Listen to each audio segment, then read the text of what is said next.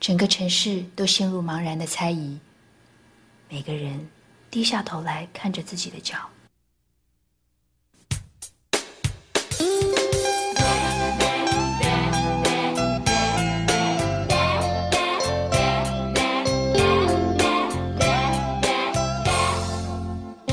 看着你搭 taxi 孤单的离去，全世界只剩我在谁怀里，胡闹才搞得我无法呼吸。明明是好天气，却感觉下雨的情绪。我和你为何都我对不起你？转个弯到街上，一个人溜冰，要自己像只骄傲的鸭子，不要爱的鸭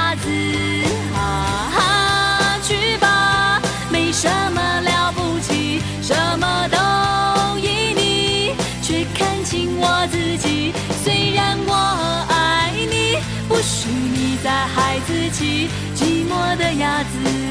Hello，大家好，欢迎收听八零九零有限公司，我是车二文。那今天这期节目呢是玉女掌门自有不老药苏慧伦的下期，然后我们的嘉宾还是 Silence。我们开始来认没关系我们开始来认真讲专辑，好吧？好来跟大家来来普及一下，就是他发过的这个专辑。嗯，我觉得大部分人其实就是我说的，可能很多人觉得说啊，《变身三部曲》很熟，但其实很多他的这些专辑，我想定个主的基调，我想想先跟大家说一下，就是其实苏慧伦，我觉得如果你真的爱听苏慧伦，如果你真的爱听苏慧伦，我觉得我建议你从他的第一张开始啊，就循环的去播放一张专辑去听。就是我我觉得对我觉得苏慧伦有一个特点，就是苏慧伦是没有粪曲的。就很多人听专辑的时候，你会发现，我靠，这张这首歌不好听，我不要听，我要略过，或者说我要赶紧快进，对吧？但是苏慧伦有一个特点，就是苏慧伦的歌，呃，我我觉得基本上啊，前期也好，后期，直到中后期，可能稍稍有那么几张专辑会有人快进的那个过程，但是就是前期，我觉得其实是，如果你认真去听，我觉得他的歌呢，就是你可以觉得说，哎，有几首歌类似，但是呢，其实是不难听的，就是你整个听下来，你都会觉得说，哇，好听，好听，嗯，就耐听，然后就一就是至少是悦耳，然后你就就哎，这张专辑就播完了。就有的歌你可能印象不深刻，但是它不难听啊。我觉得苏慧伦的整个的这个这个特点就是这样子。如果你真的花时间去听的话，你会发现其实苏慧伦是没有难听的歌的。祈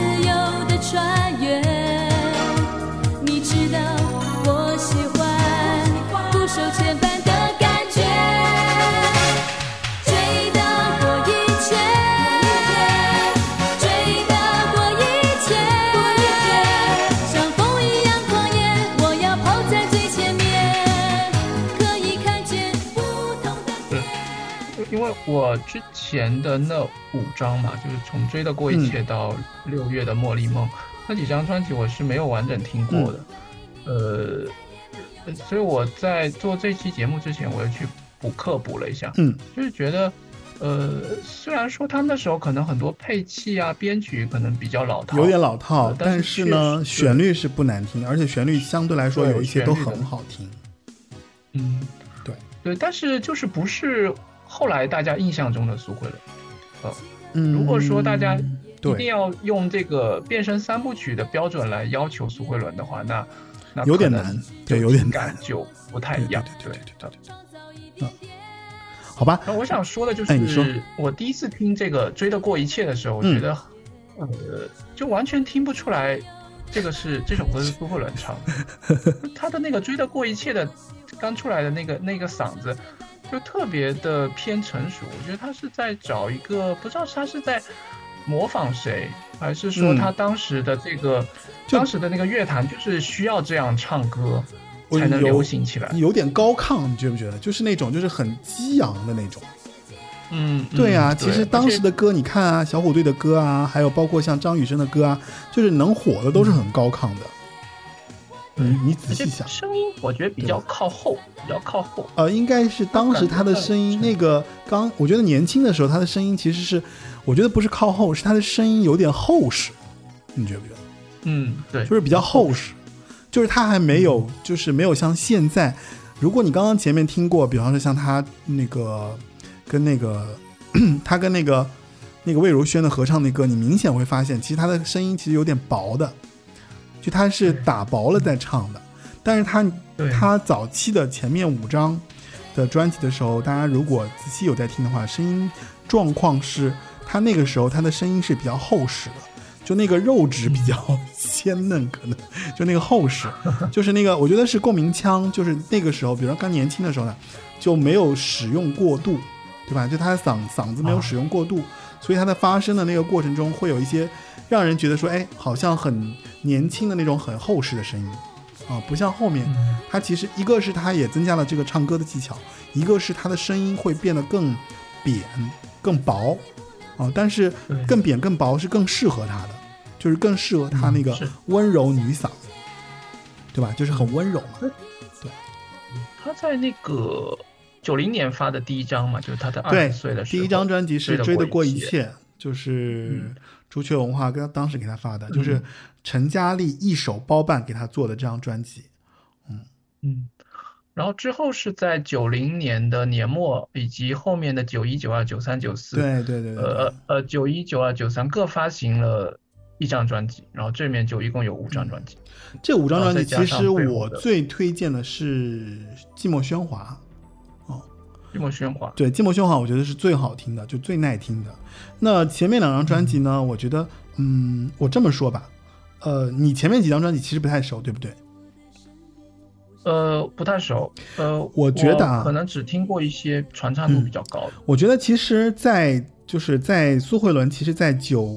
三年，他应该是九三年六月的《茉莉梦》之后，他其实就签到滚石去了，就真正的到滚石去做了，就等于是，其实，在滚石做出出的第一张应该是《就要爱了》嘛。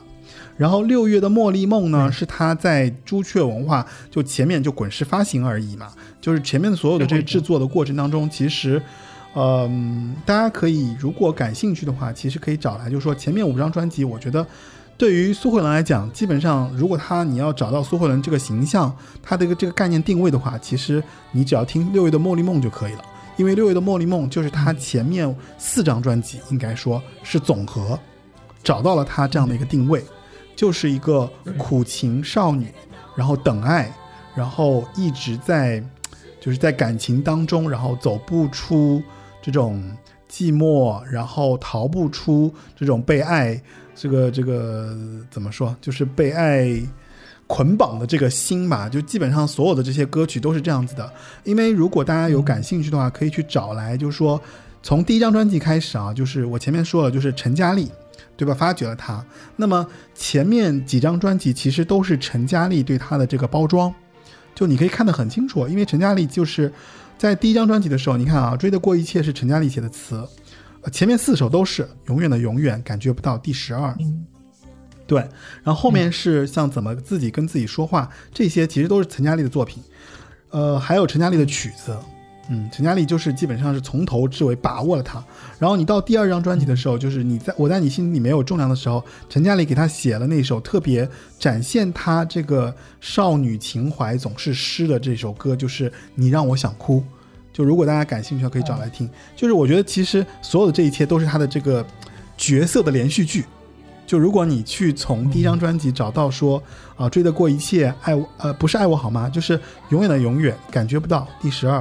啊，然后到第二张专辑就是你让我想哭和我在你心里没有重量。你看主打歌就是我在你心里没有重量，然后甜蜜心事里面又是陈嘉丽给他做了呃几首歌的定位，像 My Dear My Friend 啊，然后在我生命中的每一天，对吧？然后还有你是认真的吗？用你的心去听别人的心，就这些歌其实都是陈嘉丽对于这个。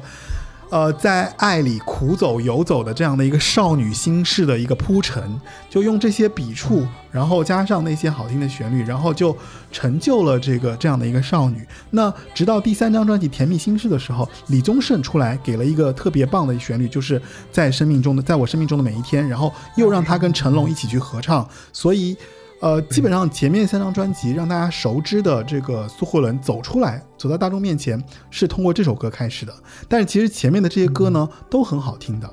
啊，就是很多人跳跃式的认识苏呃苏慧伦，就是觉得说啊追得过一切，然后接下来就是在我生命中的每一天。实际上不是的，在中间累积了很多我刚刚说的这些歌曲，大家可以找来听一下。嗯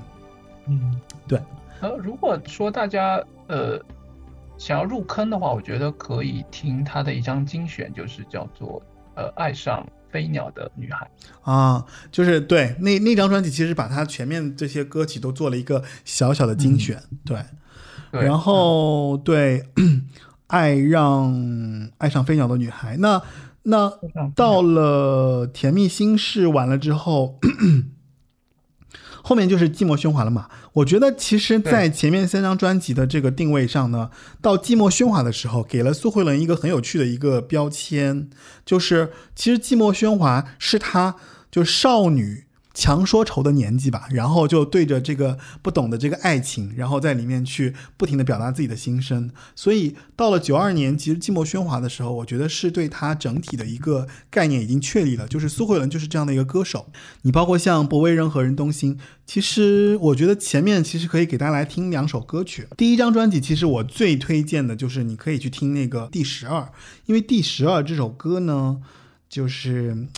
非常的，我觉得就是陈嘉丽心目中这个少女应该有的样子，就是那种对爱懵懂，然后完全不懂，然后在那边呼喊。你听那几句歌词，你就知道了。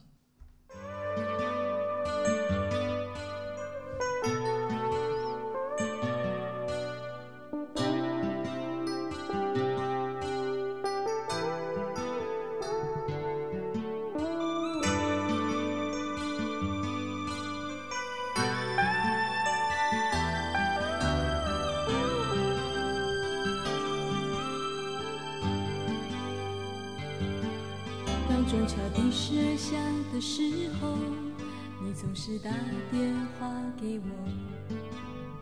你说你想要知道我现在寂不寂寞，听得出来你带着轻蔑的温柔，我的声音也有一点点颤抖。有时候，一时而天的时候，你就亲。我的手，你说你想要知道，我还有让谁这么做？好。想你已经不能忍受，不能忍受我再叫别。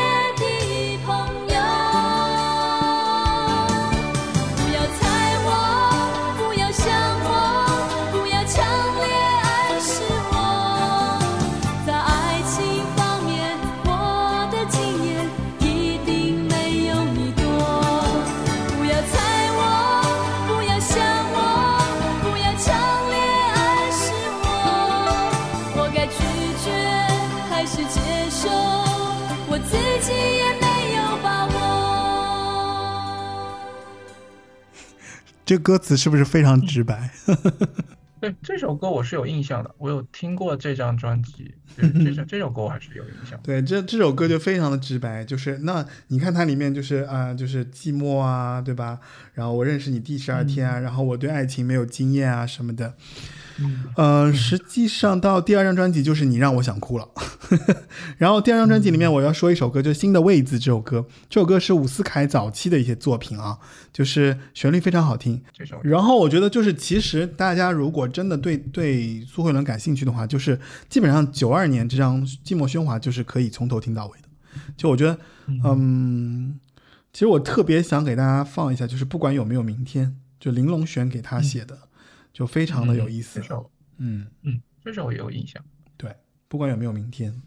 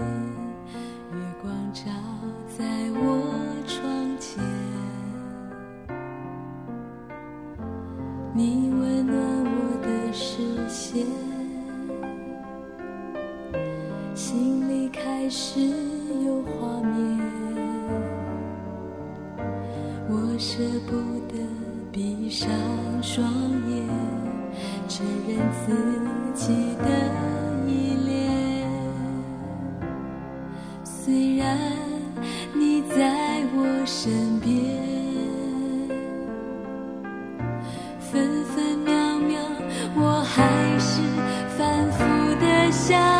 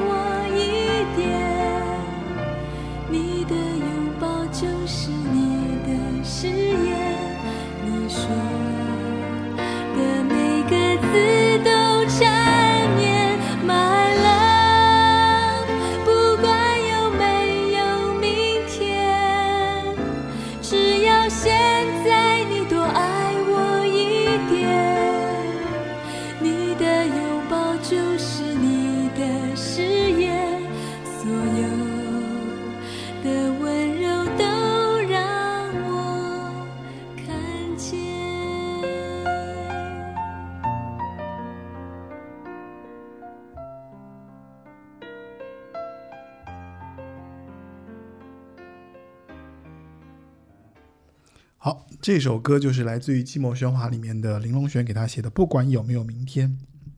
嗯，对，然后呃，其实这张专辑还有还有几个小趣事，我可以跟大家讲一讲，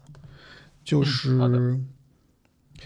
呃，说到《寂寞喧哗》的时候呢，就是因为当时就是大家都知道刘若英其实刚刚去滚石嘛，就刘若英在她的那本叫做《下楼谈恋爱》的书里面，曾经有写到过，就是我签进了滚石唱片，然后我还记得第一次进公司，紧张到连路都不会走，这是他书里面的文字啊。然后当时的滚石在光复南路的麦当劳楼上，我走上去看到第一幅画面是海报上的苏慧伦躺在地上对着我笑。其实当时说的这个躺在地上对着我笑，其实那张专辑就是喧寂寞喧哗的这张专辑，就是苏慧伦。呃，半躺在那边，对吧？就是它是侧面的，然后它那个英文名字 Tarsi 就在那个上面嘛，就是它的呃惯用的这个招那个什么 标志 Tarsi，然后 Tarsi Sue，然后那个时候其实呃刘若英还是觉得说，就说啊这个。苏慧伦其实还是一个怎么说师姐嘛，对吧？刚进滚石，然后其实苏慧伦已经是明星了，对，对于奶茶来讲，所以就这个这也是激励了奶茶，就属于在在那个时候，他觉得苏慧伦其实在那个时候的苏慧伦其实给了他很大的一个印象。哎，我觉得说到这个，大家可能都不知道他的这个英文名叫 Tarsi 吧？很多人可能都以为是啊 Tracy。Tracy，对，会会容易搞混，因为有乐坛有 Tracy，黄莺莺，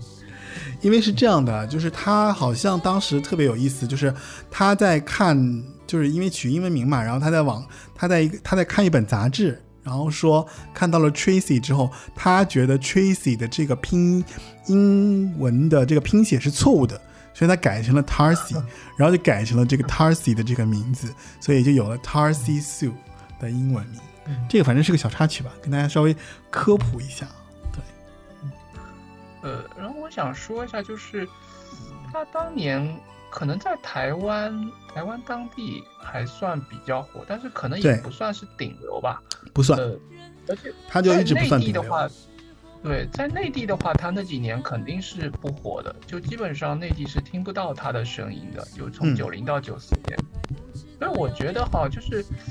当年的流行乐坛其实还是有，是不是有论资排辈这个说法？肯定有啊，很少会出现，对，很少会出现就是新人第一张专辑就爆火的这种例子。嗯，但是飞碟是有的，飞碟是有，是不是小虎队、王杰这个是有的？但是滚石还好像还是有很多这种。呃，就是要要那个要要排队的这种这种感觉，对。但我觉得这个其实是蛮好的，就是我觉得一个歌手，呃，红之前它需要积累，就后期才能勃发嘛。嗯嗯，是需要积累的。嗯，我觉得不像是现在的这种社会就很浮躁的这种功利的这种社会的这种感觉。嗯，其实我觉得这个确实是一件好事情，因为毕竟不是说所有的歌手都可以变成孙燕姿啊、呃 S.H.E 啊、周杰伦这种，很多歌手他可能就是在千禧年的时候，有很多歌手就是一上来就非常火，然后后面很快就被人遗忘了。嗯嗯，就比如说周慧，周慧对吧？还有之前你做做的节目的做过侯湘婷，我觉得侯湘婷也是一上来很火，但是很快就被遗忘，对。这种歌手后来其实是蛮多的，所以你哪能想得到那个谁呀？苏慧伦可以走那么久？对对对，觉得他这个前面的积累是是很重要的。然后，而且而且这几年的这几年，我觉得就更加明显了。就这几年，他很多很多国内的综艺啊、选秀，有很多女团的人就是出道即巅峰，然后成团就糊了，对吧？就呃还。就是黄舒骏在那个改编一九九五当中有提到，嗯，一句歌词就是这个世界只有流行没有音乐。我觉得他当时，我觉得是不是过于悲观？因为他当时的年代是二零零一年嘛，他二零零一年写这首歌，居然就说那个时代没有音乐。哦我觉得对比现在来说，当年真的已经算是一个盛世。那如果说放到现在的话，我觉得可以改一个字，叫做“只有流量没有音乐”。可以啊，我觉得是这样子。好吧，我们我们继续赶紧，我觉得我们专辑好多讲不完。那个，呃，《寂寞喧哗》的前面是还还有一首歌，我觉得可能要提醒一下，就是我们后面那个有一张专辑，就《恋恋真言》里面，其实有一首歌翻唱了这张专辑里面的《何雨跳舞》，然后《何雨跳舞》其实是陈冠茜写的歌。陈冠茜，我觉得大家如果了解的话，应该会知道陈冠茜有一首歌叫做《欲言又止》，非常的好听啊。有的人一定会知道就这首歌。那当年他写《何雨跳舞》的时候，其实用了很老的这个配器嘛。那在零一年的时候，《恋恋真言》里面，其实他们又翻唱了一遍，苏慧伦自己又重新翻唱了一遍。那据说啊，就是包括像面面啊，包括像后来做专辑啊，就是。据说很多制作人就是说，就是苏慧伦其实是一个特别难搞的一个歌手。这个难搞的难搞的点在哪儿？就是他自己其实每唱一遍，或者他每次唱完，他其实都不太满意。他对自己的这个作品其实是不满意的，所以他后面都会有很多这种，包括他这个粤语的翻唱啊，包括他自己对一首歌就唱完，他可能有的时候他他就是可能，比方说，如果你只要不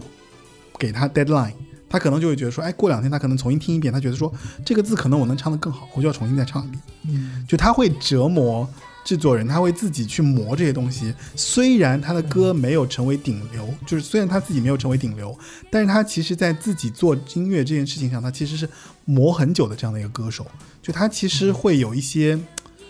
嗯，这个怎么说呢？就是我我始终觉得，就是苏慧伦是一个他的这个反射弧或者说他的链条会有点长。就是他不是一个即时性的一个歌手，包括其实很多人觉得从三呃怎么说他的变身三部曲，觉得说啊他其实是一个很简单、很快捷、很直来直往的歌手，其实不是的。其实苏慧伦是一个特别的、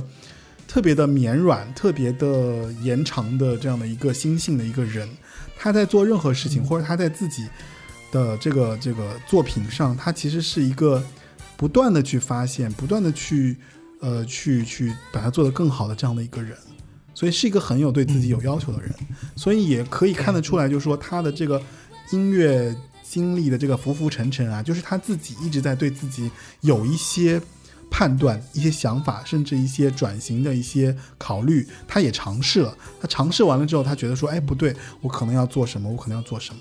才会有了他后来的这些专辑啊。所以这里面其实就提一首《何语跳舞》，那后面我们再去说《何语跳舞》后来的这个原因。那其实就到了六月的《茉莉梦》，对吧？九三年的六月的《茉莉梦》。六月的《茉莉梦》，我觉得是他起承转合的一张专辑。就是到后面的时候，实际上啊，我觉得大家如果对对他稍微有点概念的话，就是说，在六月的《茉莉梦》开始，是李宗盛开始介入了，李宗盛开始全面介入这个人的制作啊，就是因为你可以看，就我一个人住的这个封面，你就会看出，就是说，实际上是有滚石后期对于女歌手的一个明显的一个包装特点，就她的发型也变了，对吧？她从原来的这个齐，就是那个蘑菇头的这个偏蘑菇头的这样的一个概念，它其实是把它变成了一个烫了一个小小卷儿，然后呢，有一点那种，因为加上那个寂寞喧哗给她的这个轻熟女的定位，就你可以看到寂寞喧哗其实她已经不再是少女，她有一些轻熟女的这个概念。我觉得，我甚至当时是觉得说寂寞喧哗其实是有点延续陈淑华的这个味道的这个。这个这个定位的，啊，所以到了六月的《茉莉梦》呢，我觉得是他们给了她给苏慧伦的一个最为符合她定位的这样的一个包装。从我一个人住开始，到包括就是啊，我们总是这样啊，还有就是六月的《茉莉梦》本身，还有就是这里面其实有一首歌啊，就前面其实我说了嘛，就陈嘉丽对他有一个整体的定位。那到六月的《茉莉梦》之后，陈嘉丽其实就给了他一首《台北玫瑰》。就也是从他的这个学生的学生气的学生情人的这个角色，走到了一个轻熟女啊，都市熟女，然后都市啊情爱女性的这样的一个思考，就到了一个台北玫瑰的这样的一个角色。然后这支玫瑰枯萎在家中，然后就是你知道，就他的那个定位就特别有意思。然后到了这个六月的茉莉梦之后，你看专辑名称也是六月的茉莉梦。就已经把它形容成一朵花了，就是已经不再是一个就是含苞待放的一个人了，对不对？然后到了这个时候，其实是像哦，这朵花已经盛开了，然后这朵花有它自己的特色，它像茉莉，或者它是玫瑰，或者怎么样，就他们有对它有了一些这样的一个新的一个定位的包装。所以到了滚石这个啊朱雀和滚石一起的最后一张《绿的茉莉梦》之后，其实是给了苏慧伦一个明确的一个定位，而且这张专辑也非常的成功。对，在这张专辑里面，我觉得他的唱法基本上是固定下来。对对对对对，后面就是在延续这个唱法，他已经找到自己很精准的定位。对，所以我们有必要来给大家放一下《我一个人住》这首歌。那说到《我一个人住》这首歌呢，我觉得大家其实我现在放的这个版本，其实大家听你就知道了，会跟他在就是唱片里面那个版本是不一样的。啊，大家仔细去听它的不一样在点在哪，然后听完之后，我们再来给大家讲，就是我一个人住这首歌的这个特点，如何引领了他后来的三张这个变身三部曲。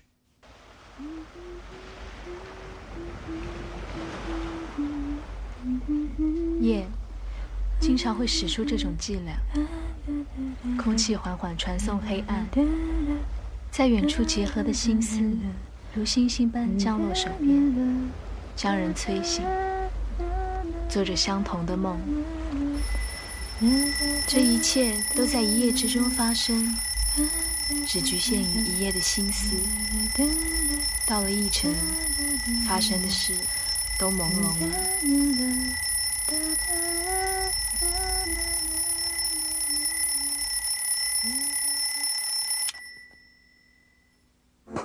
To the attack. Shellings 跳新闻。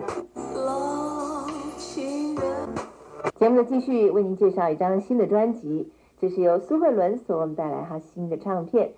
唱片的 title 名称《六月的茉莉梦》，这是苏慧伦她个人的第五张专辑了。好，我们来听听苏慧伦所为我们带来《我一个人住》。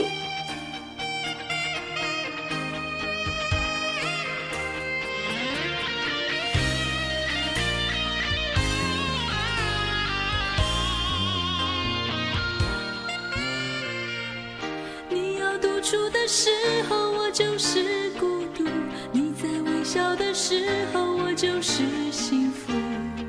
亲爱的，我的微。记得住，我从来没有在你面前哭。你去流浪的时候，我也被放逐；你想说谎的时候，我变成赌注。亲爱的，我的温柔你怎么记得住？在你身边，我像影子一样模糊。在你的世界里，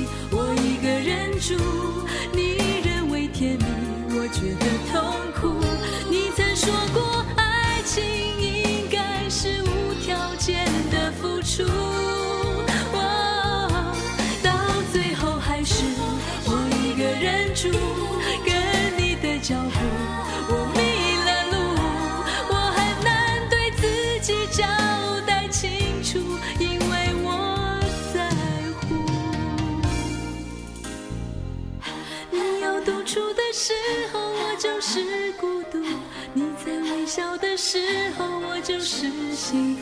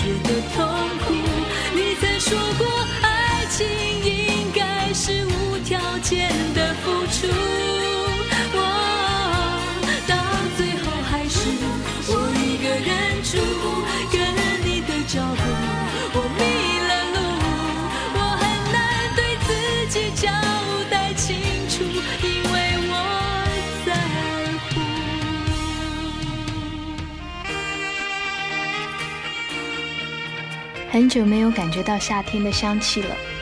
海潮的香，远处的汽笛，女孩子肌肤的触觉，润丝巾的柠檬香，黄昏的风，淡淡的希望，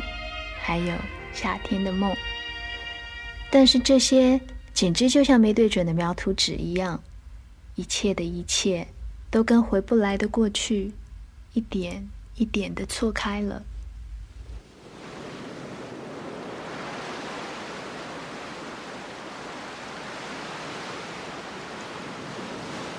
好，刚刚听到的就是《我一个人住》这首歌，然后这个版本其实它的是它的 MV 的版本，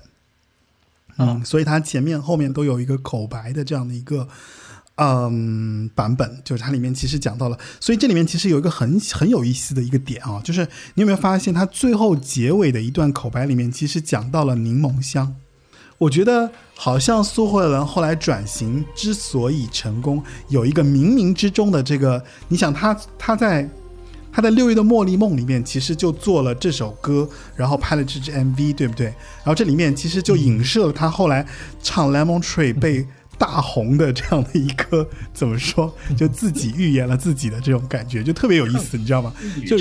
对啊，如果如果大家有去听那个那个 OS 的话，就很有意思。就你后来你再去听，所以以至于我跟你讲，就很呃，大家如果感兴趣的，可以找来他的变身三部曲的三首主打歌，就是 Lemon Tree、鸭子还有傻瓜这三首歌的 MV 的前面都有一段口白，这段口白 Lemon Tree 其实我开头已经放了，大家应该有听到那段口白。如果你现在没听到的话，就回去。听听这期节目的开头，他的那段口白。唱片公司其实后来就发现了，就是说当时我一个人住，其实是他被很多人记住，包括这首歌的这个旋律也好，包括它的制作也好。那他包括这个 MV 制作里面的这些像口白的运用，也运用到了后来他的这些 MV 的制作。所以就是对于这个人的定位是一以贯之的。也就是说，其实李宗盛从一开始对于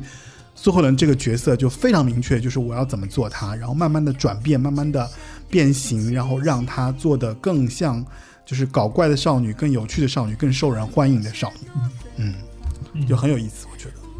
所以从六月的茉莉梦开始，基本上就定型了嘛，对，嗯，对，后面就开始。如果说他这个九零年到九三年就是一个。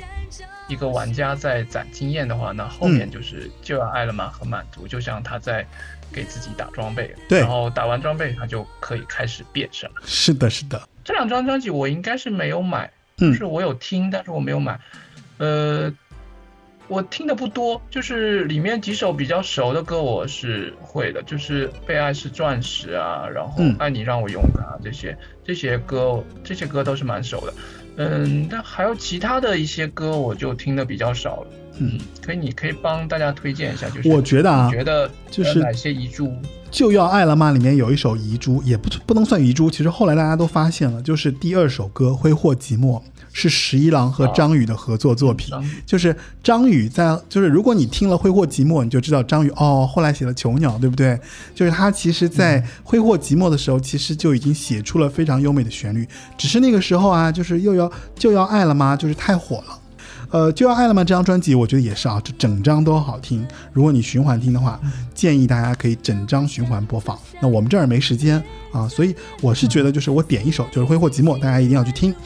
然后，嗯，满足这张专辑，其实我觉得是，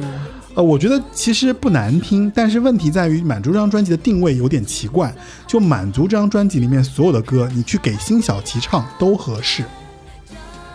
你明白吗？就是那是一个怨女的这个心路，就是我满足了，我相见恨晚了，我快乐分手，就里面所有的这些就是非常怨，就是滚石当时其实是有一波怨女歌的。所以我当时不知道为什么，就是为什么，就是他已经有了这个我一个人住六月的茉莉梦和就要爱了吗？其实已经很不错了，对吧？就是苏慧伦其实已经有一个很很好的形象了，就是这个女生形象还蛮正面。但是到满足你会发现，嗯，她好像有一些怨女歌，然后这些怨女歌你看啊，就小虫给她写的这个满足。嗯，反正我觉得这《满足》这首歌啦，就是蛮好听的。但是如果大家如果感兴趣的话，可以想一想，如果你思考一下，如果辛晓琪来唱这首歌，可能会更好听一些。我个人觉得，就有点往回走了，感觉对，是吧？对对对，因为往回走。对，包括像那个黄国伦写的那个《不明是非》，都是就那些歌，你会发现不是苏慧伦的歌。嗯，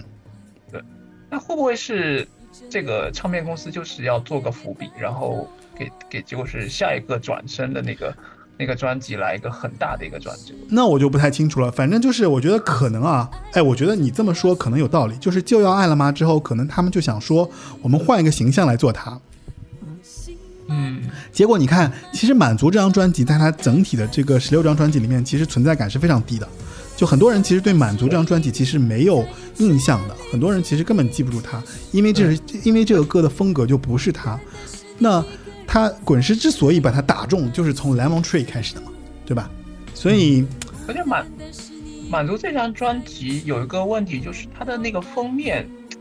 对啊，灰色的封面也是一个怨女的一个封面啊，就是那个对那种灰色，对吧？为爱伤情，然后就是那种，而且是就是轻熟女走过度了。就是我，我谈恋爱失败，然后啊，也不是失败，就是我谈恋爱的这个过程当中，我已经非常的这个知道我自己对爱的这个感受力了，所以你才会满足嘛，对吧？我才会知道我我自己的这个状态。嗯，我觉得其实这两张专辑里，这两张专辑来说，满足相对来说啊，虽然不难听，但是相对来说，从制作的角度来说，我觉得是比较失败的。嗯。是他唯一这十六张专辑里面，我觉得我承认这张专辑属于对他失败的。但是这张专辑的失败点在于就定位失败，哦，嗯所以我如果这两张专辑我就要给他大家推的话，我可能就会让大家来听《挥霍寂寞》。嗯，然后寂寞，对我觉得这首歌确实是那个那个阶段的苏是对，是那个阶段里面，我觉得是旋律最好听的，就是仅次于《就要爱了嘛》。《就要爱了嘛》其实也很好听了，但是我觉得大家应该很熟了，所以我们来简单听一下《挥霍寂寞》，我们赶紧进入他的之呃叫变变身三部曲。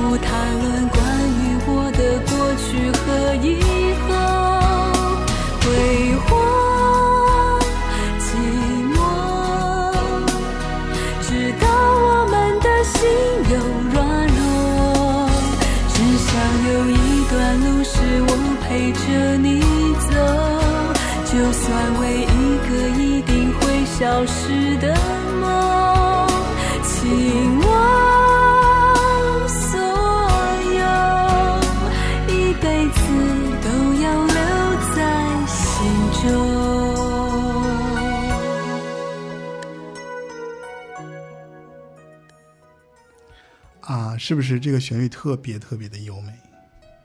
嗯，好的，张宇的曲子就是很抓人。对的。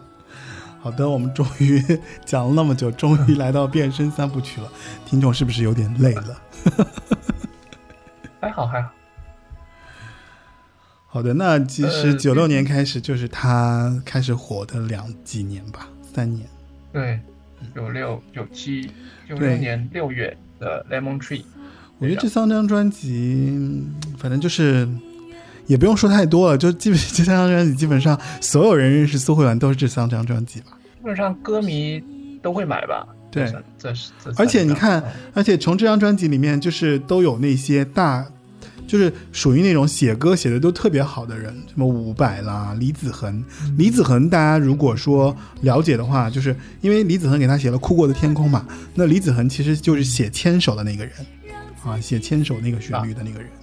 然后《情难枕》也是李子恒写的，所以非常厉害李。子恒，李子恒当年我们听的那个小虎队，大部分都是他的呀。对啊就是什么蝴蝶飞啊，啊然后后面单飞之后的那个什么嗯珍惜的背包啊，都是李子恒。所以非常厉害。然后你看这个这个这张专辑里面还有那个陈焕唱的《酿酿爱》，以及陈冠谦又给他写了，就我的爱与自由，不停心动，黄国伦写的。嗯，嗯，后面有几首歌稍微弱一点，像僵持、愤怒和阅历稍微弱一点，但是因为 Lemon Tree 太火了，就是一下子就把大家对于苏慧伦的这个印象给吃住了，就是哎，嗯这个女生从原来的那些就是，对吧？就是就是招人疼、招人爱，就其实她的那一部分怜和爱的那段、那段、那那个状态，其实可能更多的是，我觉得是男性听众，对吧？就是其实女性对她来讲，可能就是只是共情，觉得说啊，那谈恋爱什么。但是到了 Lemon Tree，我觉得是男女通吃，是。所以那时候班级里不管男生女生都很喜欢对吧。对对对对，嗯，然后这张专辑有一个很厉害的地方，就是封面啊，那个封面就是无数宅男的这种女神的形象，就是那那个很非常非常，就是就什么叫清纯，这个就是清纯，是吗？就是宅男心目中的这个女神形象就是这个，对，应该是纯嘛，就是穿着白衣服，穿着白色连衣裙，然后一头长发嘛，然后就是一个、一个半遮面的这种形象。所以你有做梦梦到他这张专辑的吗？啊，所以你有做梦梦到过她吗？呃，这个好像忘了，不太记得了。哦，你你呃，我算了，你不用回答。当年，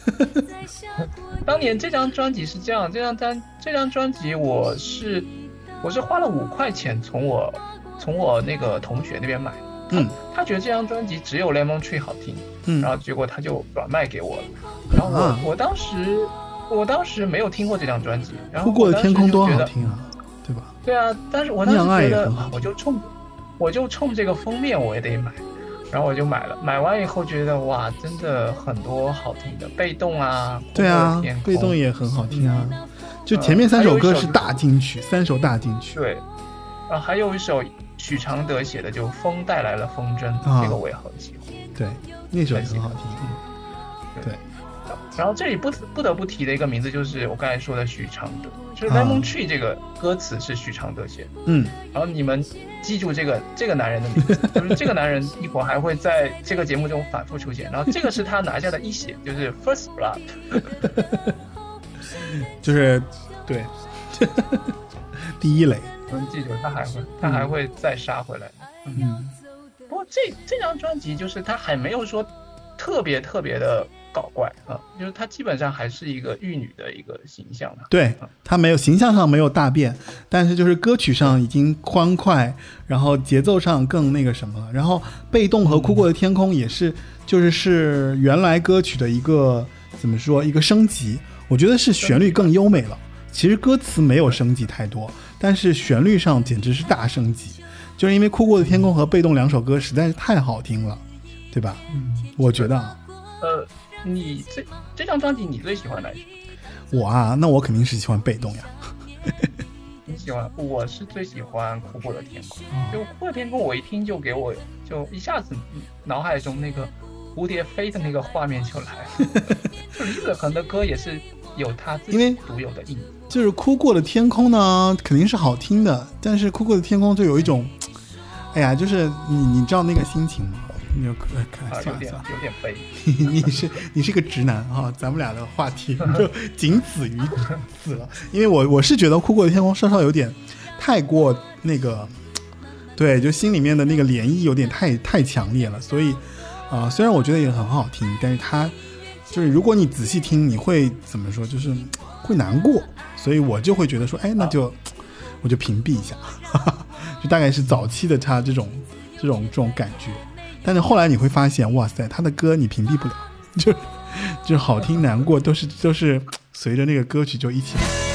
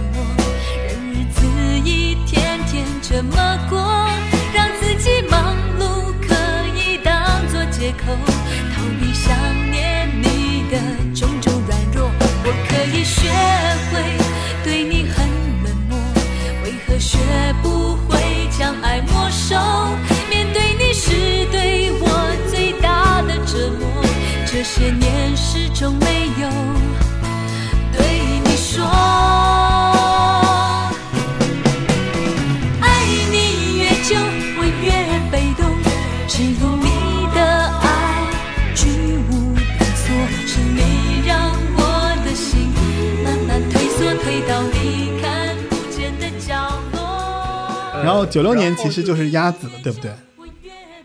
对同年的十二月份的鸭子。嗯，那，鸭子这张变化就比较大了，它就开始形象上也做了大的变化，对，对封面封面就是一张大黄色的，然后那个那个他自己闭着眼睛在那大吼，然后有羽毛飘起来，嗯就是封面也很特别。我觉得当时当时一个玉女能拍出这样的封面，还是就需要一点勇气，就是大部分人都是觉得要把自己最美的那那张脸拍出来，可能制作人要求的呗，就最后选了一张这个。哎，不过说到鸭子，我觉得这里面其实应该跟大家讲一讲，就是鸭子其实翻唱的是个 Juju Club 的一个组合，就是翻唱他们的一首歌。然后 Juju Club 这个这个这个组合，其实后来啊，徐怀钰也翻唱了，徐怀钰翻唱了一比一就是他们的歌。对，然后他们翻唱的就是这个鸭子的这首歌，鸭子的这首歌原唱就是我就是我自己。啊，然后所以我觉得许常德比较厉害的就是他用一个鸭子的一个形象去写一个女生，就是特别洒脱、特别不羁，然后特别的，就是帅气的这样的一个心态，然后去面对这些，就是就去吧，然后就是没什么了不起，对不对？所以我觉得许常德在 Lemon Tree 之后，立马找到了他这个新定位的这个这个女生的这个形象，应该是一个什么样的性格，应该是一个说什么话，然后做什么动作的这样的一个角色。对，嗯，对，这这个鸭子的词也是许常德写，嗯，那这里他已经 double kill 了。哎，这张专这张专辑里面其实还有一首歌，我跟你说一定要提一下，就是《七岁的影子》。啊，七岁的影子就最后一首。这张专辑我最喜欢的是《爱了就算》，嗯，厉曼婷和包小柏的这首。爱了就算就是合唱嘛。七岁的影子我好像印象不是特别深，但是你放的话，我应该会想起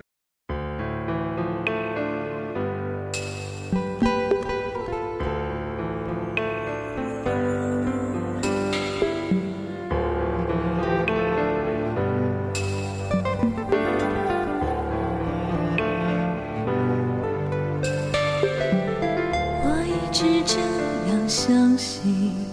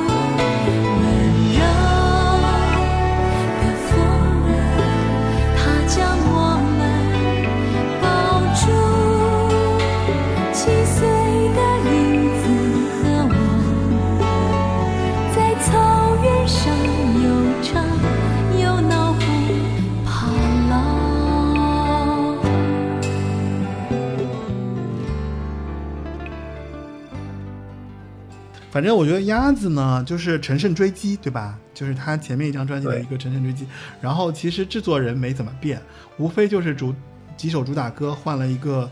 韩国的这个这个原曲，然后就重新谱词谱词。就你发现没有？我觉得滚石其实从 Lemon Tree 开始，真的是抓到了这个这个做女歌手的一个这种模式，然后他们也发现，哎，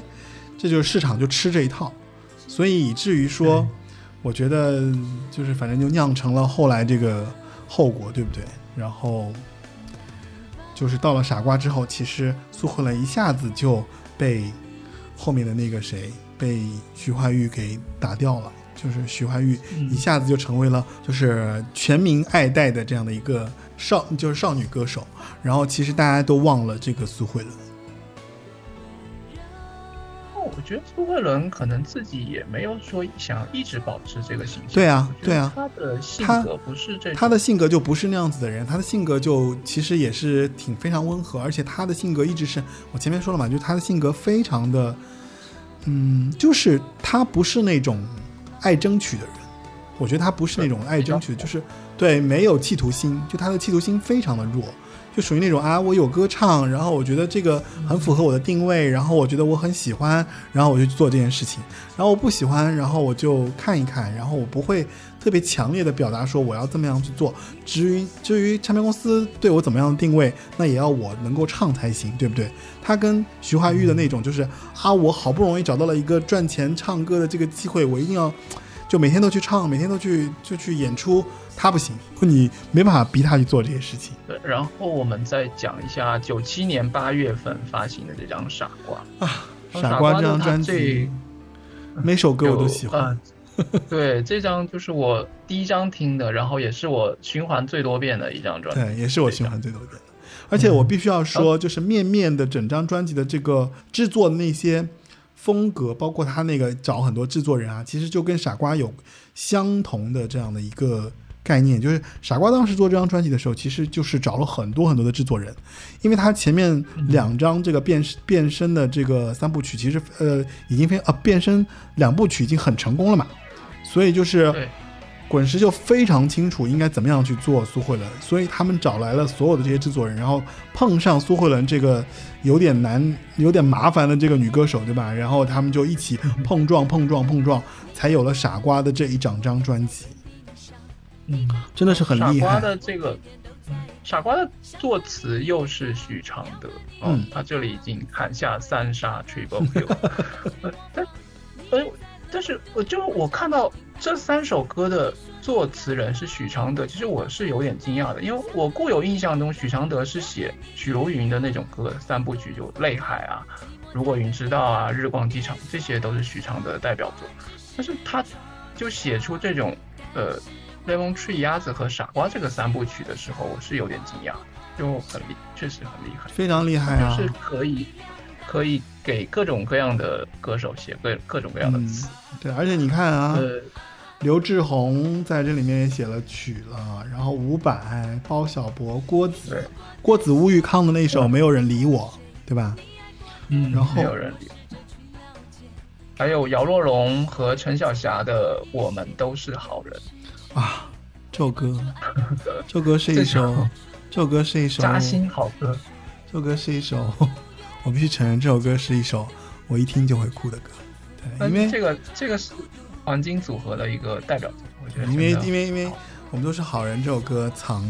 藏匿了一段就是我的感情故事。对啊，对，可以展开说说。嗯，我们就就基本上是属于那个 第一个喜欢上的人，然后发现哎跟他不可能，然后后来就在在我们都是好人这首歌词里面找到了共鸣，而且里面有一段歌词，我觉得就是是真实发生过的。我们都是好人，不是里面有一段歌词是呃，我觉得特别感动，我是在于想喝一口你的啤酒。能感受到瓶口的微温，你知道吗？就那句歌词，我天哪！就是我我我，其实是我后来听，就是我其实之前听过，但是我我没没有太多的这个很深刻的印象嘛。但是后后来发生了这个你生命中一些比较重要的事件，然后你跟这个歌词突然就对上了，你知道吗？然后你就在听的时候，就每次听每次哭，每次听每次哭，就是。那你后面还会敢听吗？就不太敢听啊，就是这首歌基本上属于我都不太会放的啊，嗯，不太会放，就是对，属于禁播歌曲。所以我个人来讲，禁播。那我我我是想要说，傻瓜其实有一些别的点啊，就是其实傻瓜这个歌词里面啊，就是傻瓜他其实是表达了他在爱情里面很多的这个感受。如果大家对傻瓜这张专辑感兴趣的话，其实可以去找一找的。就是黄色月亮，大家其实我们前面已经有放过了，就是。嗯，呃，我记得《黄色月亮》里面，月亮里面其实有一首歌，有一句歌词嘛，它里面有一句话叫做“真正的爱情不会猜来猜去那么啰嗦”，所以你发现没有？就就这句话一旦出来之后，你就会发现哦，傻瓜的这个这个角色是非常的直白的，就是他就是一个爱情中的傻瓜，对不对？因为他觉得爱真正的爱情是不会猜来猜去那么啰嗦的，因为我爱你，所以我要就是对你有所表达。所以你就会发现，傻瓜的歌词从头到尾都是那种，就是啊，我我我为我为你怎么样，我为你改变，我要就是非常横冲直撞的这个女生爱男生的这样的一个心态，然后放在了这首歌里面。其实是黄色月亮做了一个很好的铺垫，如果你听黄色月亮听完了之后，你就会发现哦，傻瓜这首歌是接的很顺的。然后啊就特别有意思。然后傻瓜完了之后就是 Night to Night 嘛，对吧 Night to Night，对，然后。？Night to Night 是讲他们两个其实已经有一点恋爱了。因为你为我，以为爱会结果，哦，错了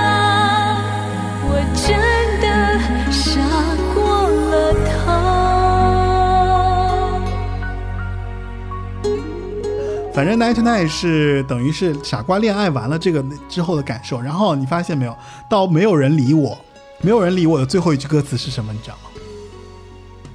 呃，我真的傻过了头。对吧？所以他其实他其实是接接了傻瓜这个这个角色的。然后呢，我真的傻过了头之后，你再去听《爱是个爱是个奇奇怪怪的个这种东西》，然后他又有了新的感受，然后就是伍佰给他的，然后有了氧气和随心所欲，然后接着就是到了那个脚踏车，然后脚踏车我觉得这个概念特别有意思，你也说了嘛，对我，我记得你也我很喜跟我说过欢脚踏车。对我这张专辑，如果说抛开那些主打的话，我最喜欢的就是脚踏车。脚踏车，这就我我很喜欢这种，呃，就是会把一个具体的事物来做歌名，然后然后扩展成歌词，它就会运用很多这种比喻啊或者拟人的手法，嗯然后去去讲一些道理或者一些感悟。所以这种以物言志的这种手法，我觉得很是比那种，呃，一直在说我很抽象的我怎么爱你啊，我怎么想你啊，我觉得这种要更更有意思，或者说，呃，呃，更高级一些。我个人是这么认为，好吧，那我们来听一下可能是理科生车的思维。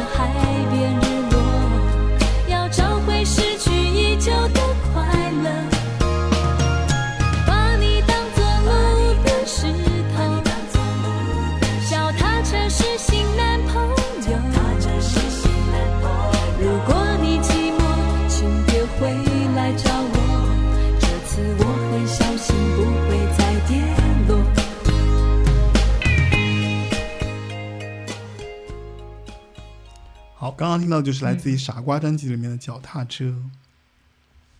呃，就是你对于《傻瓜》这张专辑，它的这个形象，你有什么看法？我当年觉得怎么会一下子把这么好看的头发剪剪成就只到只到耳朵这里，然后还穿着一个蓝色的 T 恤，然后下半身是一个大花裤，你觉得接受不了是吗？？对，抱着一个充气座椅，我我不是接受不了，我是觉得这个转变非常的大，而且，呃，我不知道是因为他是，呃，公司的要求还是他自己的想法，我觉得这个是非常非常需要勇气的一个转变，就跟跟当年，呃，跟当年那个范晓萱把自己的剃成平头是是差不多的一个等级的一个转变。我没有特太大的概念，我只是觉得就是确实是有一些改变，但是因为我其实他早期的歌有听嘛，所以我觉得当时我就觉得说他的短发挺好看的，他的蘑菇头，他很早就，只不过他的形象他有了这个花裤啊，这个大大色块的这个变化，我怎么说呢？我就觉得其实蛮好看的啊，而且。哎呀，对女生审美这个事情吧，我就觉得，我觉得可能因为她 Lemon Tree 还有鸭子那些，就是就女就是少女情怀的这个形象太深入人心了，对吧？长发或者说发那个发卡或者怎么样，那个那个可能形象太好了，对，所以可能会有一个这样的一个反差，一个落差吧，我觉得是这样。对，所以所以其实变身三部曲不是说他从。从那个之前的六月茉莉梦变成目前的形象，而是说他其实这三部每部都在做变化，对，这个是很厉害，是这样子的。从从头到尾也就一年半的时间，嗯，哦，还不到一年半，九六年六月到九六年八月，就一年多一点时间。但是非常可惜啊，就是他在这个年纪的时候，他不是他在他在九七年的时候，他呃，就这段时间其实后面就是大家都没想到，就九八年徐怀钰就回来了嘛。所以就是把它整个的就掩盖掉了，等于傻瓜才没火了几个月，对吧？然后就九八年就飞起来了，怎么可能九秒我不要？然后就就整个就被徐怀钰整个全部收割啊！甚至有很多喜欢当时这个苏慧伦的这个歌迷，其实都转去喜欢徐怀钰了。但是我觉得，如果说苏慧伦继续就没有徐怀钰出现的话，苏慧伦继续做徐怀钰的这种风格下去的话，其实大家也会有审美疲劳的一天。但是，但是不会像现在那样走的这么远。但是正因为这样，所以他的 Happy Hours 和懒人日记就是完全的，就是不达不达标啊。尽管这两张专辑其实很好听，Happy Hours 和懒人日记其实是好听的。专辑制作上也不差的，但是就是在市场上不被看好，甚至不不买账，就很多歌迷也不买。对，我觉得可能是因为他前面变身变身三部曲的这个形象实在太深入人心了，所以又变，所以就大家就接受不了了，是吗？对，人家就接受不了。为什为什么你已经都已经？呃，就像你已经顶级了，然后为什么你要从新手村再出来练呢？我觉得那个 Happy Hours 的改变是在于，就是 Happy Hours 正好是迎迎，就是迎接了这个世纪末的这个电流，就是那个什么电音的这样的一个风潮，所以在 Happy Hours 里面其实做了很电子的很多尝试，包括其实还有，因为那个谁很多编曲都是安栋做的嘛，安栋就很爱做那个电子编曲嘛，然后。这里面其实就有那个防空洞了，就前面其实我们提到过，对吧？对。然后还有像什么浪子再见我的爱人，越来越遥远也是那个张震岳写的。再见我的爱人，对对对对对。就张震岳其实在这张专辑里面其实奉献了好两首作品，三首作品，对吧？对。嗯。呃对，然后还有就是许又是许常德，许常德写了一首浪花，浪花很好听。因为这里好好几波主打嘛，但这张专辑反正是。哎呀，是其实是很有特点的，就 Happy Hours 其实是很有特点，包括 Happy Hour 本身也很好听。但是就是到这张专辑的时候，突然就，可能真的在九八九九年的时候，就是徐怀钰滚石也把所有的资源都让到了徐怀钰的身上哦，所以他就是这张专辑可能也没有太多的宣传，我觉得后期应该是，包括懒人日记。嗯，这张专辑这两张专辑从里可能从里到外都是让之前苏慧伦的一些。一些歌迷呃不买账的原因，我觉得我当时看这张专辑的封面，我就没有很想买。嗯，那张封面就觉得很怪，那张那个那个照片，就是他有一点就是长发两缕，就是披在脸颊上，然后涂了一个啫喱。嗯，就那个那个照片，我就差点意思是吗？就直男们就可能对于女生的这个形象可能就不买账。对对，不是。呃，然后里面的歌确实一下子，嗯，怎么变成这样子？嗯，然后就当年就没有没有很没有听的特别多。而且你想啊，他这张专辑就已经开始翻唱 Yellow Submarine 了，他开始翻唱 Beatles 本身的歌曲了。原先他不是翻唱 Lemon Tree 吗？Lemon Tree 还是人家抄就是人家抄那个 Beatles 的节奏做的歌，对吧？但然后他翻唱 Lemon Tree，、嗯他现在可是专门来翻唱 Yellow Submarine 了。但是但是这张专辑就没有太大的火花，就是呃啊，我不知道大家对他的印象如何，但是至少这张专辑其实是被被小看以及被忽略的啊，其实是他众多专辑当中的一张非常有特色的一张专辑，嗯，值得被记住，值得被拿出来放。对嗯，我推荐一首就是我喜欢的叫《变得坚强》。变得坚强。好的，那我们来听一下《嗯变得坚强》。像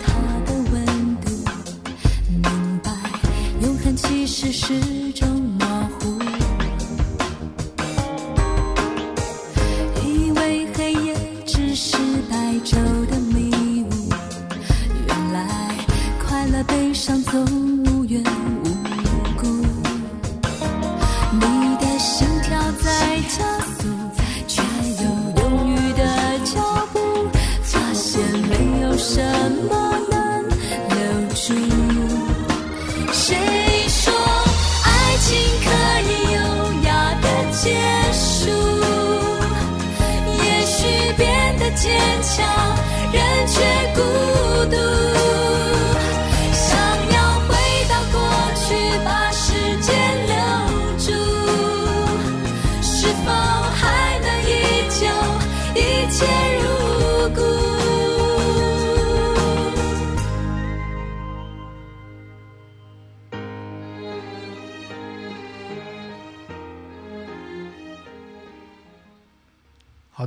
前面听到就是来自于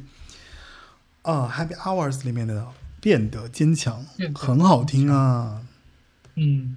这这首歌的和声特别棒，嗯，你仔细去听一下它的和声。嗯，呃，然后接着就是同年的一九九九年十月的懒懒懒人日记，对，懒人日记，我觉得懒人日更记更不一样一些，更不一样，更就更被低估了。而且你想，懒人日记他还翻唱了新裤子啊，不是，他还唱了新裤子的歌，对对，然后懒人日而且里面还有人山人海里面还有人山哦人海。嗯，对。嗯，《懒人日记》这张专辑，其实我觉得他是不是在千禧年，就是他可能又找不到该自己的定位，就是你会发现这张专辑里面的歌哦，就是各种各样都有，对，包括他的专辑企划里也说了，他说收录了十二首不同风格的歌，嗯，所以当时可能也是有点找不到风格哈。然后你看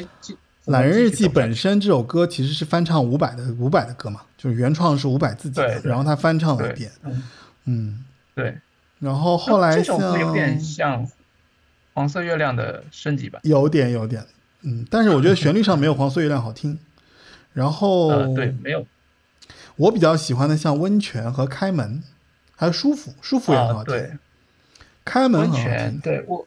对，这首这张专辑我最喜欢的就是温泉。然啊，后温泉里面有一个很漂亮的画面，就是星光下的温泉啊，留下枫叶一片片，就特别特别美。而且这首歌温泉后来那个谁梁咏琪翻唱了，翻唱成《泡泡世界》。对，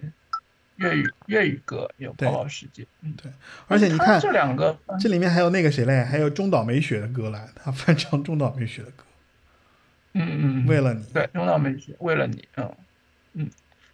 这张专辑就是比较迷茫，但是你要是一首一首拿出来听的话也不错，包括还有花样啊，嗯，不错，就他的歌，我跟你说，就是就是可以整张专辑听的，就是不难听的，不会不会快进，也嗯。不会慢，不会那个放慢，就是就是很好听。然后如果要我挑的，我可能会挑开门，因为余艺瑶的余艺瑶的曲写的确实好。然后呢，嗯对，还有那个词人，对吧？啊，对这个不能说的词人。对 不能说的词人。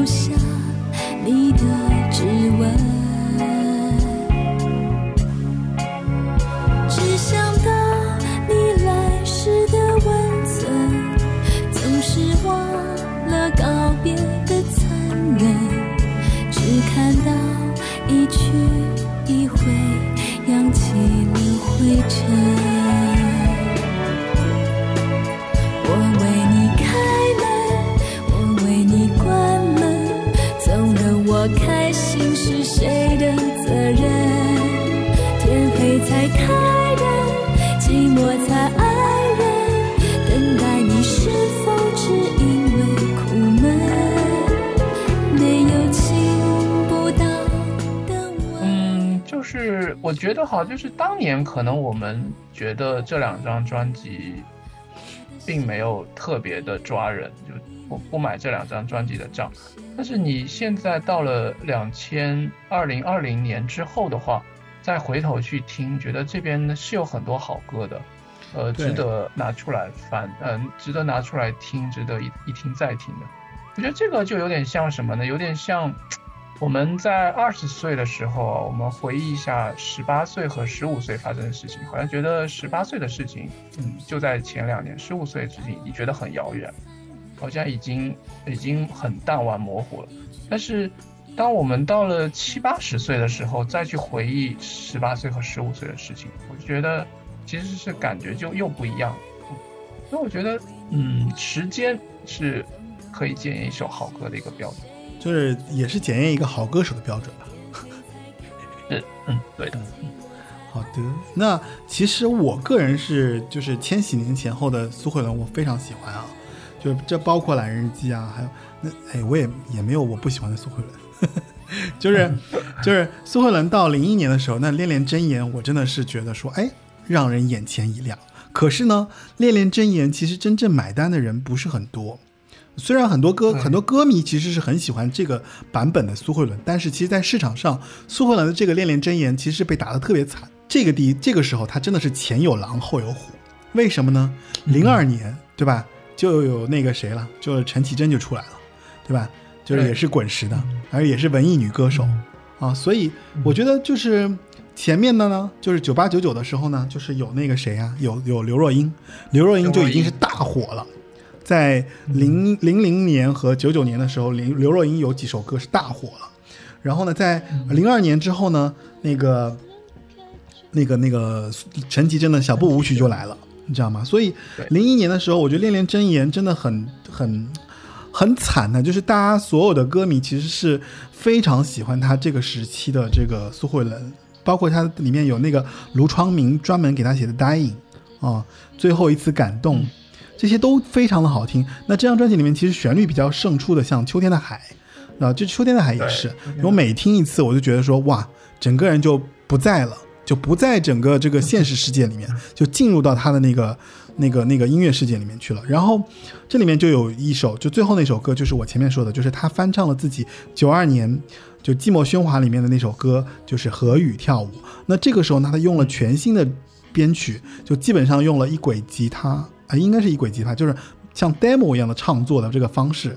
那如果大家有兴趣的话，可以找来听一下，因为这首歌啊，就它的制作人是谁呢？就是，呃，这个制作人是林伟哲、钟成虎和陈建奇这三个名字，大家看到了会想到谁？想到了陈绮贞，对不对？陈绮贞后来大火就是靠了陈建奇，靠了陈靠了林伟哲，以及他还跟钟成虎有那个对吧感情上的纠葛，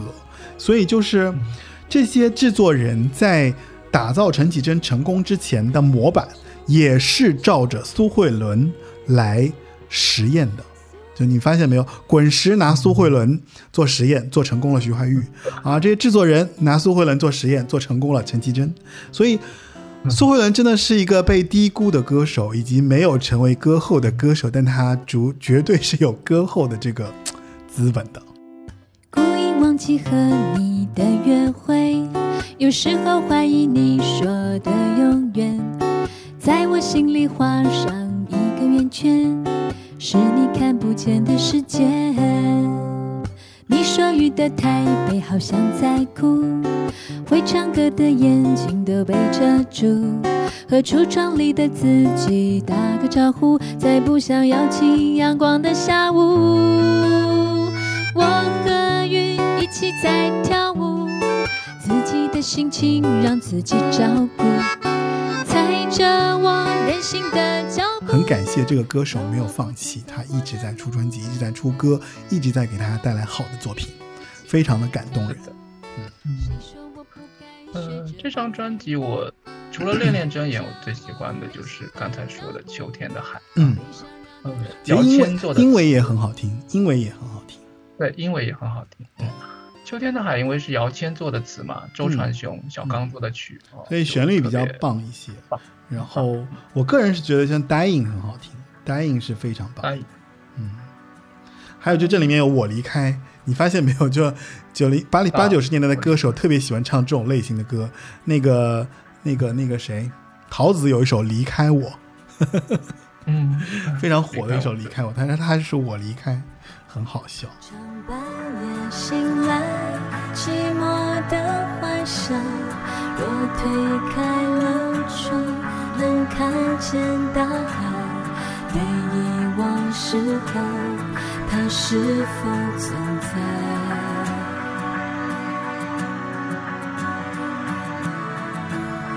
他选择离开，也否定。那一天起，我发现自己某部分死了，不想有未来。大海不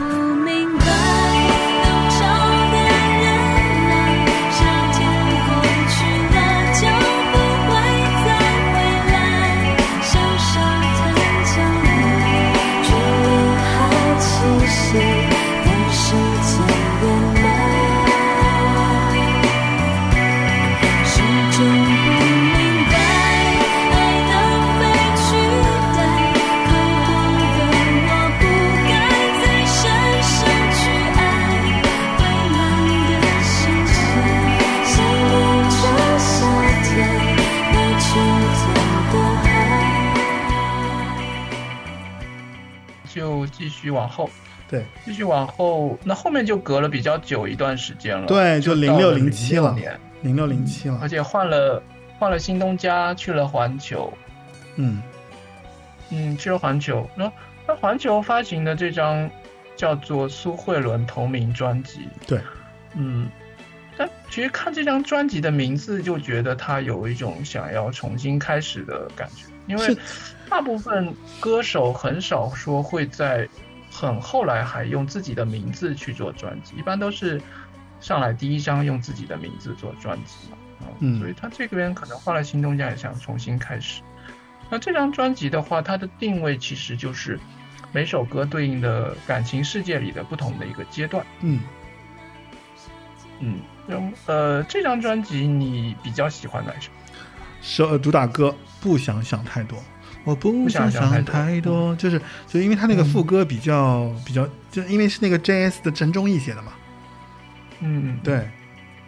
然后这里面还有那个《爱情华尔兹》啊，黄月仁的那个《爱情华尔兹》，啊，对，爱情华尔兹，对，还有我们黑 boy 都还挺好听的，但是但整体来说，这张专辑在我的概念中其实存在感不强，在我的喜欢的列表里面，它跟满足有点类似，就满足我属于那种满足，我觉得还是好听的，但是呢，满足我觉得歌手不对，但这张专辑呢，我是觉得说，嗯嗯，反正就普通吧，就是普通好听，就属于那种苏慧伦正常的能唱出来的歌。嗯，嗯不到面面和傻瓜给我的这个这么好的这个感受，包括恋恋对。真言，张专辑如果不是铁粉的话，可能除了不想想太多以外，也没有特别多的歌。嗯，有一首轮廓你得提一下了，我觉得，对吗？对对对，轮廓我轮廓我是后来听了才发现，哇，这个是遗珠，就是 轮廓这首歌它，呃，它表面上就写了一个爱情的空窗期嘛，嗯，但是它的这个空窗期并没有特别哀伤的那种感觉，它只是，嗯，就觉得回忆，呃，回忆我这段感情，嗯，是还是很美好的。那明天呢，我们都是有希望的。所以他对失恋这个事情的态度，呃，我觉得一直都是这样子的。就是过了六月的茉莉梦之后，他一直对失恋的感态度都是这样。就比如说像鸭子啊，像失恋万岁啊这种，就是他一直都是这种比较洒脱的一个态度啊。呃，就是得知我幸，呃，叫失之什么？失之我命，啊、对就这样啊。而且轮廓是因为何心碎给他写的词，然后何心碎很有意思，就是把他所有那些以前专辑里面的一些歌词、歌标题，还有一些比较关键词的部分，都放到了《轮廓》这首歌的歌词里面。就如果你仔细去看他的歌词，就知道了。嗯，我本来是想让你先放这个歌词，然后让大家看看其中找到找到了多少彩蛋。反正彩蛋很多啦，就是对，给大家放一下吧。空车厢、空冰箱，不在乎的傻瓜。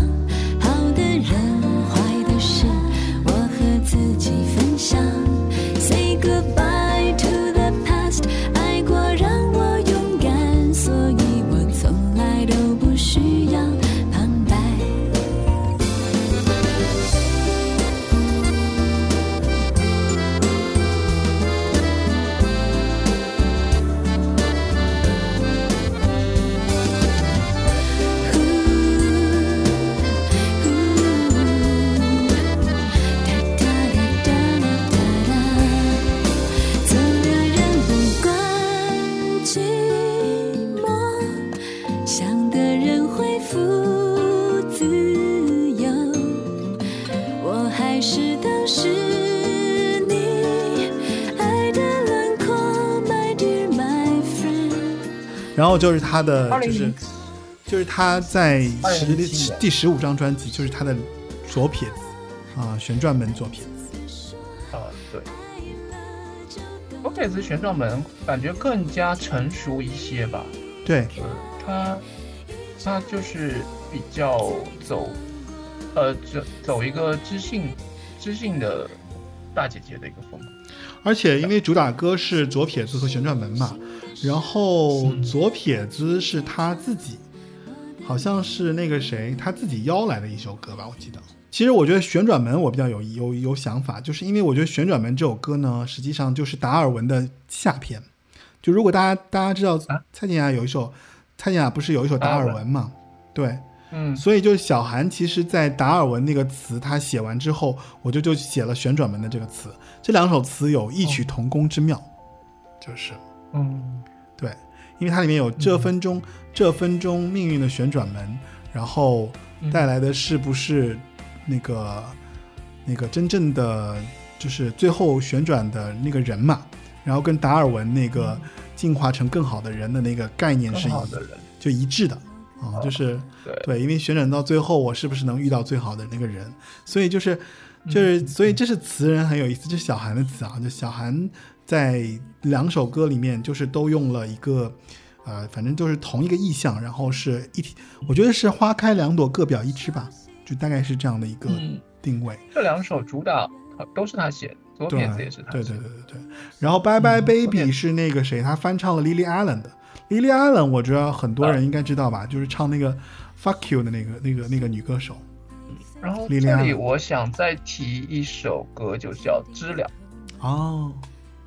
呃，知了我当年听的时候也是完全忽略掉了，后面在听的时候觉得，嗯，这个歌歌词很好，而且旋律也也挺抓人的。嗯呃，等一会儿有空可以放一下，就而且它的它的这个歌词，我觉得是是蛮体现苏慧伦的一个人生观和价值观。嗯好，的然后在这个阶段，呃，在这个阶段的话，我我们可能听歌的渠道就会发生很大变化了，对，零七年了嘛，可能对那时候真的买专辑的人挺少的。嗯，我们一般都是听呃 CD 啊，还有 MP 3还有电脑上的就是 Winnet 播放各种播放器。嗯，啊，所以那个时候很难说从像磁带，因为我们没得选，必须一首一首听下来。然后那个时候就很很多会跳着听，然后会把自己喜欢的歌列个歌单，然后去听这样子。嗯，所以那时候可能我们会忽略很多专辑里面的，呃，不是特别重要位置的一些好歌。那后来我有想了一想哦，就是为什么当时当时没有特别注意苏慧伦的这两张专辑，一个就是当时的这个乐坛，当时这个乐坛，呃，可以算上是百花齐放，或者说良莠不齐，也可以这么说吧。因为当年好歌也很多，但是有很多走流量的，然后彩铃的那些歌，呃，现在听起来就觉得，嗯，就觉得呃，反正就是纯粹是在卖钱，我觉得是这样。嗯，当年我觉得不懂得欣赏苏慧伦，一个就是年龄的原因，还有就是时代的原因。嗯，所以我觉得这两张专辑其实并不是写给那个时代和那个年龄的我来听。那到了现在的时候，如果你年龄增大之后，就是当时这种人心的浮躁这一面慢慢的淡化，然后以及时代的步伐如果慢慢的放慢了之后，你再回头去听他的这两张专辑，你会觉得有还是有很多老歌好听的。我觉得可能就是不就是嗯，就心境不一样了，对吧？会，对对，心境不一样。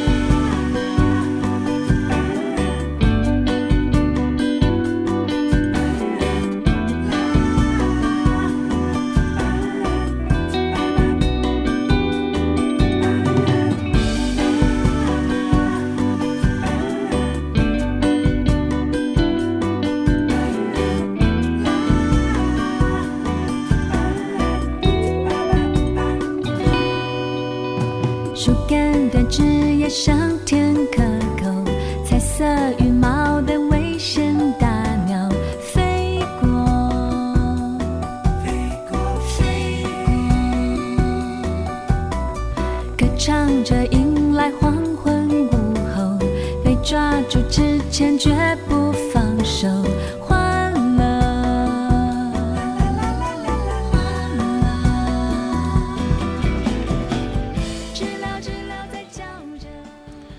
年火的那些歌都是什么？呃呃，叫什么？QQ 爱啊，还有什么千里之外啊？那就零六年的时候有千里之外嘛。然后当年的女歌手就是什么隐形的翅膀，那那年很火。还有还有哦，后后面又出来一个范玮琪，对她冲击也很大。我觉得应该这么说，就就是是你发现没有，就苏慧伦其实对自己的歌有一直有自己的审美的，就她的歌吧，嗯。就是如果说你撇开潮流，你去听，你会发现其实有一些很一直保持的一个东西，就是首先他自己唱歌的那个那个味道，还有就是他选歌的这个品味，就我觉得首先就是她一定是不会选难听的歌啊，就他的歌嗯基本上都是还蛮耐听的，就但凡你要是多听几遍。但是呢，旋律这个东西呢，抓人不抓人呢，确实是有一些运气的成分在，对吧？有些歌呢就是好听，有些歌可能就是就是他的那个状态不在那个状态里，呃，他的那个状态的问题。但是总体来说，我觉得苏慧伦就是还是是属于那种好听的啊，走了那么多年之后，然后也对吧，也被别人当成靶子，当成实验品，然后结果做红了别的歌手啊，就是也是命命运的命运的捉弄。但是我觉得也好，就是使得他，呃，因为不被大众所看到，不被有自己的这个路数，所以他就一直走的还蛮自己的这个想法的，就也没有大的改变。但是呢，总的来说呢，在他自己所能探讨的范围当中，他也找到了很多他想去探索的这个音乐的这个面向，以所以这才会有了，就是二零二零年才会有了这个面面的这张专辑啊。我觉得，嗯，就今天我们其实花了很多的时间去跟大家去去仔细的拆解，就是他这些这专辑里面的这些歌曲，还有他他整个人的这个面相，以及他做的一些歌曲的一些风格啊，所以这些都是苏慧伦，这些都是苏慧伦不有意思的这个这个面相。然后其实大家都看到了，就是说，不管他是文艺的，他是搞怪的，他是苦情的，嗯，就他都有，对不对？其实苏慧伦的身上都有，而且这些他都表现得很好。他既不哭天抢地，就是是一个非常呃普通的这样的一个歌手，然后一路走到现在，就是平平淡淡的走着，就是他有他被大家喜欢的那个那个过程，但是大家喜欢完了也就过去了。也就不是不是那种就是啊我是呃盛放烧到极致，然后就这个人就熄灭了，像徐怀钰那样，对不对？他就是一直有，一直有一些歌，一直有一些你能听得进去的歌，然后让你觉得哎不错，对吧？其实他就是这样的一个歌手，所以我觉得很有意思，就是也很喜欢他，确实是很喜欢他。然后这么多年来，就是听着他的歌一路走过来。你想，他二十岁发第一张唱片，因为他一九七零年的嘛，然后他其实对九零年发第一张唱片，到今年为止，他其实已经出道三十二年了。一个五十几岁的歌手，然后拥有一个玉女般的容颜，拥有一个玉女般的嗓音，然后一直存在在歌坛，然后默默无闻的，也不能说默默无闻啦，就是默默的做着自己喜欢做的事情，唱着自己喜欢唱的歌。那，歌迷还能求什么呢？对不对？所以我觉得，就是大家其实内心里面应该有这样的一个声音，就觉得说啊，真好啊，他就是苏慧伦，我觉得就可以了。嗯，就是他在前几天三月三十号的时候发，对他出了我我是我，的，对吧？对我是我的。但这这首歌我初听下来后，我觉得我让我想到了就是张国荣的那个我，我哦因为说对对，就是就一首很很表达自己心境的一首歌嘛。嗯，所以我那时候有第一时间有跟你聊了一下，就是这首歌。然后当时不是你还跟我讨论说，是不是担心他的，呃，有些有些心理或者是感情的危机嘛？嗯嗯，但是后面我后来看了一下他的这首歌的 MV，嗯然后他的 MV 其实就把这个事情，把这个这首歌的主题讲得很清楚。嗯 MV 里面是这样的：一个家庭主妇，呃，可能早上已经老公去上班了，把孩子也送到学校了，嗯，然后他就开始去超市购物。购物的过程中呢，他忙里偷闲，然后在超市的角落就可能喝的只是一杯自动售卖机的咖啡。但是他在这个过程中，他就觉得自己是已经卸下了作为一个老婆或者作为一个老妈的身份，享受这个片刻的自我的时光，可以抛开生活中的那些柴米油盐酱酱醋茶，呃，可以有一小段的时间回想一下自己当年憧憬的未来的景象，还有自己还有多少梦想没有实现完呢？嗯，所以他这个歌词里面就提到了说，在这段时间里，我是贴近我的，我成为自己了，我贴近自己了，我是我的。所以我觉得这首歌可能是表达了这样一个，而且他现在也是一个为人母的一个情况嘛，嗯，觉得他可能这首歌是蛮贴合他的现状。嗯，反正我当时我就跟你讨论的时候，我就说过，我觉得这首歌有一点点感觉是他是不是感情出现了状况，或者他家庭出现了状况，这是我的推测。嗯，就是我觉得就是这首歌有一点有一点点丧，就是它里面表达的那个心态，就是他又回到了自己一个人的生活，他又这这就是我的推测啊，就是他又嗯就觉得说啊我怎么样，只要我能够关注我自己，只要我对我自己的这个呃。就就是你刚刚说的嘛，就是其实就跟张国荣那个有点像。那这种状态，就在家庭的角这个角度来讲，其实是不成立的呀。我觉得就这个思路是有问题的。当然，这是那个谁，Hush 给他写的吧？应该也是 Hush 给他写的。所以这个词呢，有很大一部分，我觉得就是苏慧伦，就是嘖说了一些自己的一些事情。那这个只是我的推测啊，我也不表达任何观点，我只是觉得说，从这首歌听出来，好像说，哎，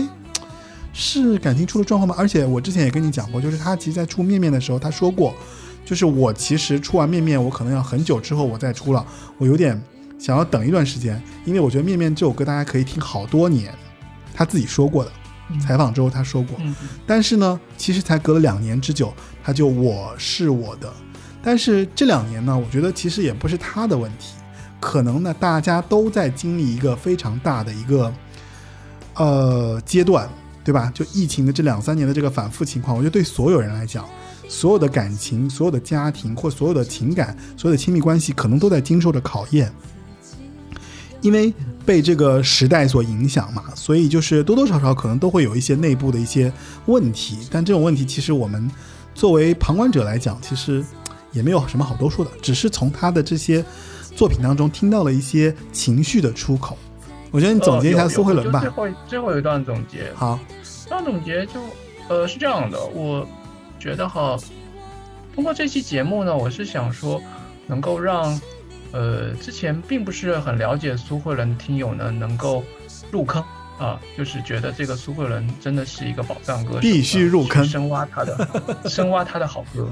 那如果是只只听过苏慧伦的一些大金曲的一些听友呢，我希望他们能够就除了这个大 hit 之外，能够听到我们推荐的一些遗珠也好啊，或者是当年忽略掉的一些好歌也好。呃，如果是苏慧伦铁粉，就是每张专辑都追的，每首歌都熟的，那我希望能够勾勾起你们当年听苏慧伦的一些回忆。那这个就是我做嘉宾的一个初衷吧。嗯，然后最后下最后我有写了一小段文字，就是呃总结一下苏慧伦对我来说的意义。呃，苏慧伦对我来说就像高中时代谈过的另一另一段初恋。那在初次见面之前呢，我并不是很了解这个女生是何许人，呃，也不知道她之前原来已经发发发呃，之前已经发过了很多张专辑了。但是当我第一次看到她的样子，听到她唱着“别说我傻，我只是装傻，傻瓜力量大”的时候呢，就毫无防备的沦陷了。而她最华丽的变身三部曲阶段呢，也正好是我青春中最珍贵的那几年。在最好的年纪遇到他，可以说是相当的幸运。之后的日子里呢，因为种种种的原因，我对他的歌和他他本人的关注就渐渐减少了。呃，我的生命中呢，也出现了一些新的人。但是最近，当他再次出现在我的视线里的时候呢，虽然已经不能像以往那样燃起熊熊的火焰，但是也能在平静的湖面上荡起一一阵涟漪。啊，这么多年过去了，他和他的歌依然没有老啊，他还是我记忆中最美好的那个模样。嗯，呃，如果非要拔高一下的话，我觉得苏慧伦教会了我们几个道理，一个就是，呃，做人不要想着一蹴而就，厚积才能薄发；第二个呢，就是，呃，大家也不要总是待在自自己的舒适区当中，要懂得思微思变。那第三个呢，就是。呃，对待名利，呃，我们要尽量做的佛系一些，然后把真正的能量用在自我提升上。然后最后呢，我想引用一段来自呃某个叫做 “不务正业”的 Daughter 五的公众号里的一段话作为结尾。呃，与苏慧伦之间的这段故事就像一场无疾而终的初恋。我可能不了解她的过往，也不关心她的将来。但我一直在心灵深处的某个角落为他留一个位置，那里烙印着他最美的容颜以及我的爱过。你就不怕你老婆听到这段吗？啊，这个他也看过的，没有关系。OK，好的，非常感谢那个 Silence 来我们今天这期节目，然后跟大家来讲呃苏慧伦的这个这期节目哈，就是。当然，苏慧伦也是我非常喜欢的一个歌手，然后我对他没有太多的总结了，因为我觉得我真的是很喜欢他。然后，嗯，确实在他的歌曲当中有很多让我就是那心潮澎湃的一些歌曲啊，不单单是好听这么简单，就是他确实触动了某些我生命中一些很重要的一些时刻、一些情感的一些经历。然后，嗯，特别感谢他能够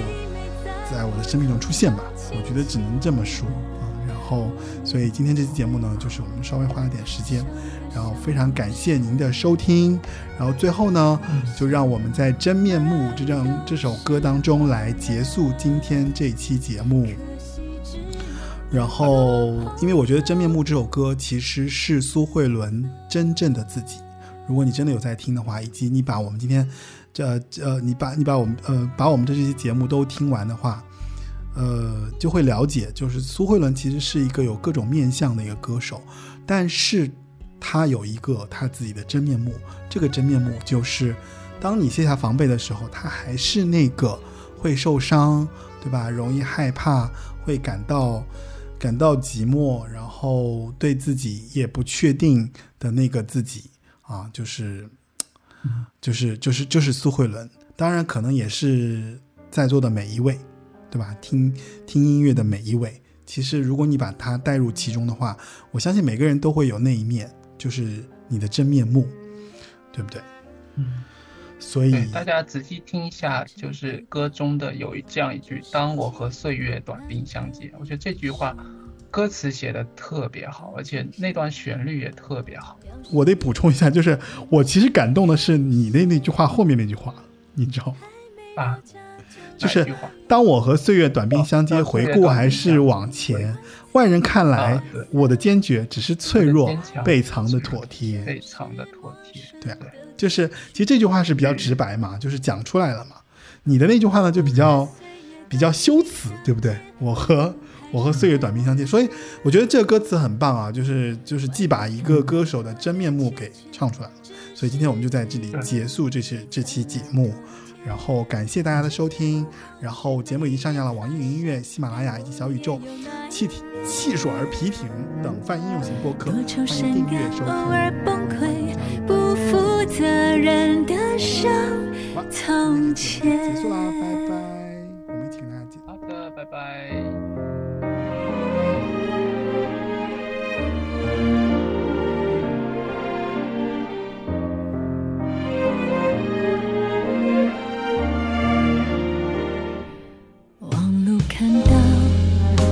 校园那沉重的世界，未来的他够不够勇气适应这世界？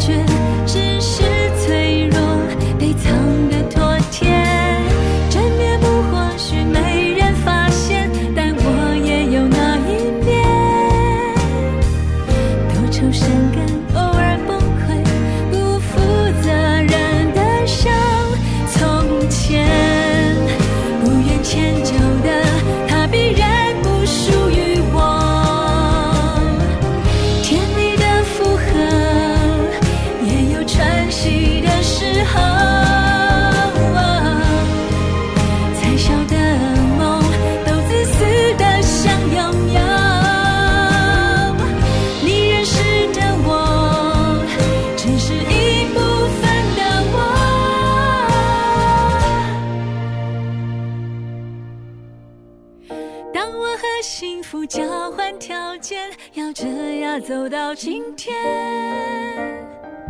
平凡不止，习惯素颜，是